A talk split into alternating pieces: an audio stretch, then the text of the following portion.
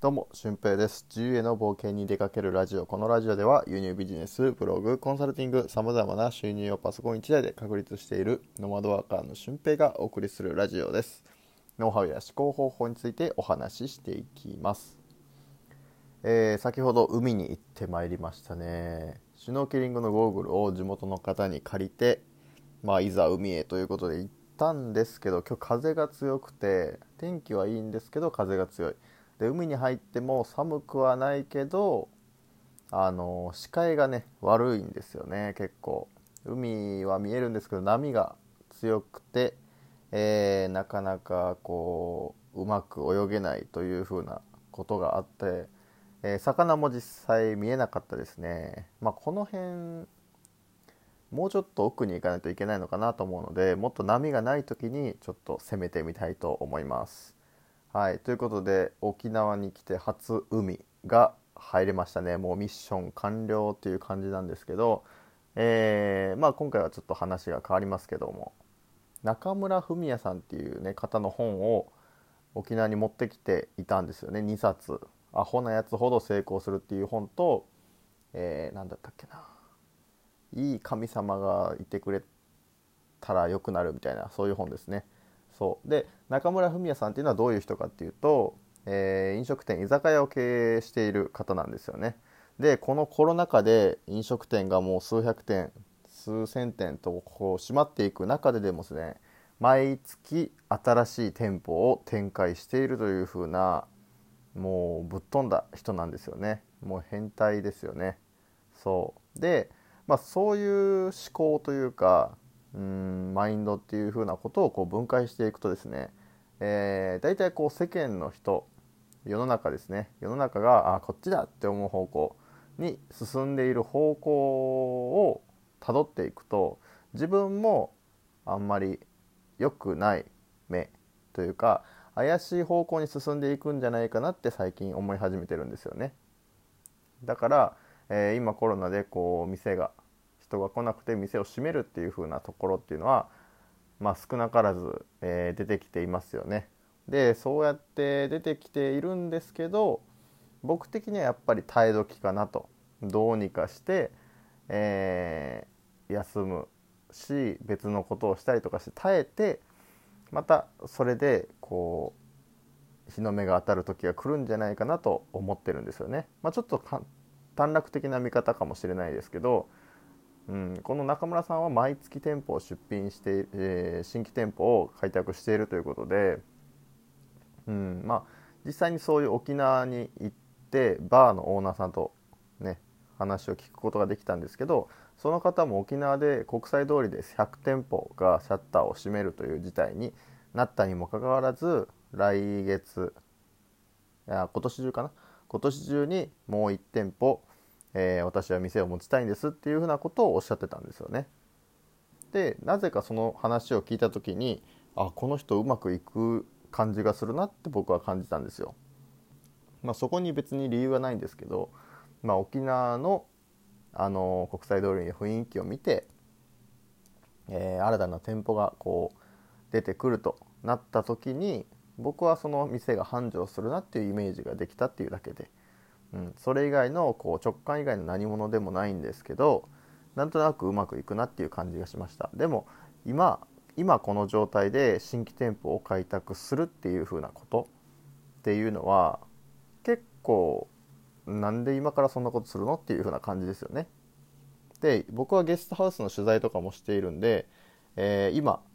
現在オープンしたところとか1週間以内にオープンしたところって僕が知ってる中でも23店舗あるんですよ。っていうふうにもうこのコロナ禍だけど始めるというふうな方っていうのは正直いるんですよね。で、えーまあ、ちゃんとその人たちはリスクヘッジしてると思いますし、うん、うまくいかなかった時の手立てとかあとその最初のスタートダッシュを気持ちよく切れるための方法であったりとかっていうのを始まる前からこう種をまいて仕込んでいる状態なんですよね。でそこをこう見ずにその種を仕込んでいるところを見ずにただ店舗を出しましたってなるとあの本当に大丈夫かっていうふうになるんですけどやっぱりその過程を知っているとこれからもっと頑張っていってほしいとかねこのコロナを乗り越えて、えー、店を強くしていってほしいなっていうふうなことは強く思いますよね。うん、でこれはもう大きな店舗を持つようなビジネスだけじゃなくて、えー、輸入ビジネスとかでもそうですよね。この逆境の中というか、まあ、正直ライバルもね増えてきていると思うんですよ。で、えー、メーカー取引をしていても思うんですけど企業さんから電話が来て、えー、最近アマゾンで出品するという人が、え、急増していてどういうことなんですかっていうふうなことを逆に聞かれたりとか、うん、そういうふうにライバルっていうのはどんどんどんどん増えていってはいるんですけどそこで結局自分が思考して行動できるかどうかっていうのが一つ大きな分かれ道だと僕は思っています。まあ、思考なしにやっぱり成功っていうのは絶対ないので、えー、それが思考して行動した結果が失敗であったとしても、まあ、その次につながる架け橋になっていくものだと思うのでもう常に行動してうん自分がこう正しいと思う方向自分がワクワクする方法、えー、あこれやったらおもろいんじゃないかなっていうことに関してはどんどんどんどん積極的に、えー、やっていくべきだと思います。まあ、ぶっちゃけこうライバルが増えたって言ったとしてもやっぱり大半の人は、ね、それで結果が出ないというのでやめていったりとかする人が本当にほとんどなので、うん、実際粘って自分が考えて少しでもその中で成果を上げられるかどうかでその小さな成果が後々大きな成果となって帰ってくると思うんですよね。僕も実際そうですし、えー、輸入ビジネスをする時には ID リサーチって言ってヤフオク出品者の ID をこう貯めておくんですけどまあその中でこう貯めていった ID が、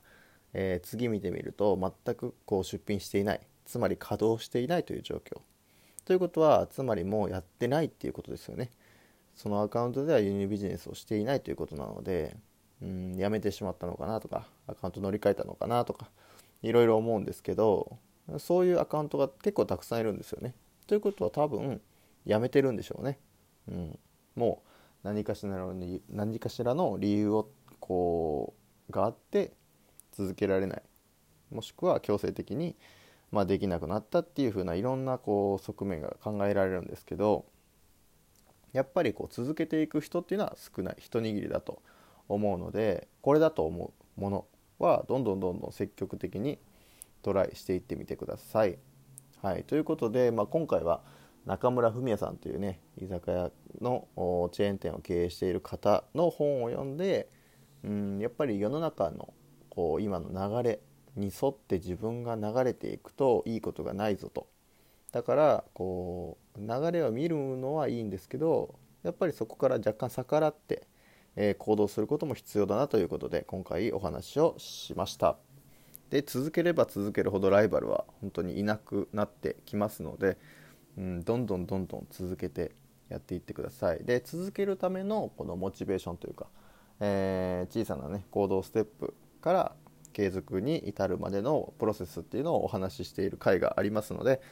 それを合わせて聞きたいで、えー、お聞きになってみてください。ということで本日の配信は以上です、えー、また次回の配信でもお会いしましょう。またもうちょっとあと2週間弱沖縄ライフありますので